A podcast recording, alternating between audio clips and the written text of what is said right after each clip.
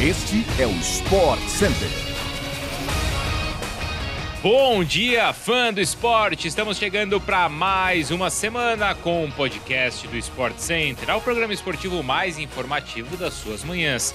Aqui quem fala é o Bruno Vicari. Não se esqueça, claro, de nos seguir e avaliar aí no seu tocador preferido de podcasts. Assim você não vai perder nenhum dos nossos episódios que vão ao ar de segunda a sexta-feira.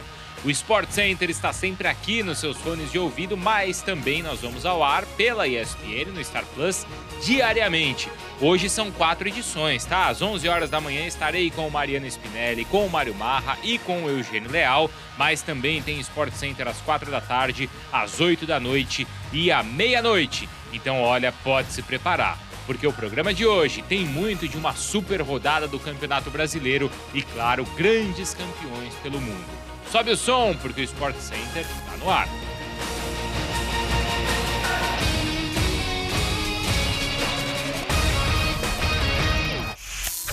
A gente começa o nosso podcast com as notícias do futebol nacional. O Campeonato Brasileiro teve a sua sétima rodada sendo realizada no último final de semana e o tabu seguiu ativo na Neoquímica Arena.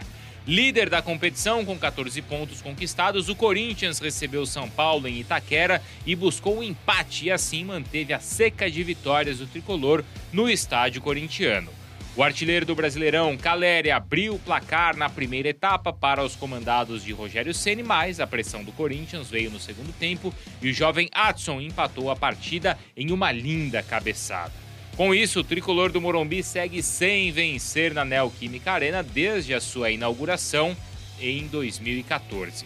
São assim 10 vitórias do Timão e 6 empates. A liderança continua com o time de Vitor Pereira após a sétima rodada do Brasileirão, mas olha só, hein? Palmeiras, São Paulo, Atlético e Botafogo vêm logo atrás com 12 pontos cada. Flamengo e Palmeiras também venceram nessa última rodada. Também neste domingo, o Fluminense venceu o Fortaleza na Arena Castelão e chegou a seis jogos sem perder, sob o comando do Fernando Diniz. O gol do jogo foi marcado pelo Luiz Henrique. Assim, os times da Laranje... o time das Laranjeiras subiu para a sétima posição do campeonato com 11 pontos, enquanto o Leão do Pici é o lanterna. O time do Voivoda tem apenas um ponto conquistado em sete jogos. Em uma rodada final pra lá de emocionante, o Manchester City sagrou-se campeão da Premier League pela oitava vez em sua história. Jogando em casa no Etihad Stadium, o time de Pep Guardiola saiu perdendo por 2 a 0 para o Aston Villa ontem, mas buscou a virada de maneira histórica com Gundogan e Rodri em apenas 5 minutos, conquistando assim o título da temporada. O Liverpool, comandado pelo alemão Jürgen Klopp, jogava no mesmo horário e também saiu atrás do placar. Pedro Neto fez o gol do Wolverhampton em Enfield, enquanto Mané, Salah e Robertson viraram para os Reds. Agora, o time do Liverpool tem que virar a chave para a final da UEFA Champions League contra o Real Madrid no dia 28 deste mês. Foi assim o quarto título do City nas últimas cinco temporadas da Premier League, sendo todos eles com o Pep Guardiola que olha foi as lágrimas em campo após a conquista no título de ontem. Zona de classificação da Champions League, na última vaga, ela foi conquistada então pelo Tottenham, que goleou o Norwich por 5 a 0 fora de casa. A última vaga na zona do rebaixamento, ou fugindo então assim aquela disputa toda, mas quem acabou caindo foi o Burnley, que perdeu em casa. Pois é, aconteceu a derrota para o Newcastle e caiu assim para a segunda divisão.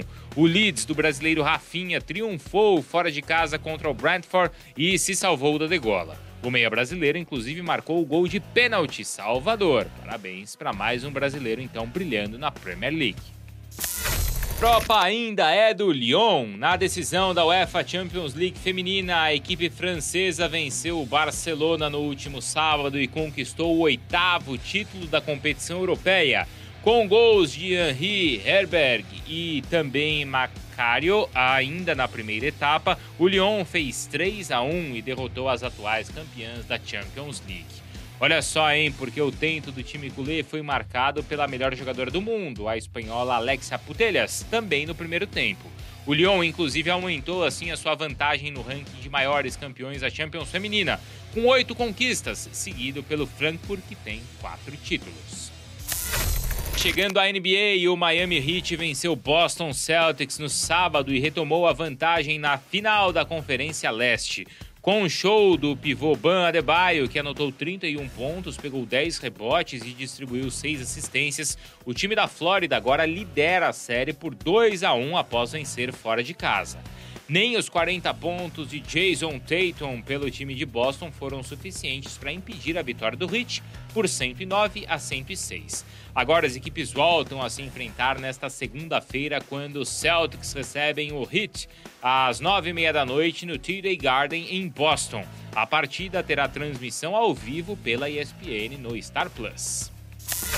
Voltando agora para o futebol europeu, o Milan fez o seu trabalho na última rodada da Série A e retomou o topo da Itália ontem, conquistando assim o título do campeonato italiano pela primeira vez em 11 anos. A equipe comandada pelo técnico Stefano Pioli venceu o Sassuolo por 3 a 0 fora de casa e trouxe o título que não vinha desde a temporada 2010-2011. Os gols da partida foram marcados pelo Oliver Giroud duas vezes e também pelo Frank Sier. A vitória frustrou os planos da Inter de Milão, que venceu a Sampdoria em casa por 3 a 0, mas terminou o campeonato com dois pontos a menos que o rival Milan. Foi o 19 título do campeonato italiano conquistado pelo Milan, igualando assim a marca da rival Internacional. Pessoal, assim nós chegamos então ao fim de mais um podcast do Sport Center. Mas claro, a gente volta amanhã com o melhor do esporte mundial e todas as informações estão por aqui sempre às 6 horas da manhã. A gente se vê logo mais, tá? Às 11 na ESPN pelo Star Plus com mais uma edição também do Sport Center. Até lá, hein? E boa semana para todo mundo. E boa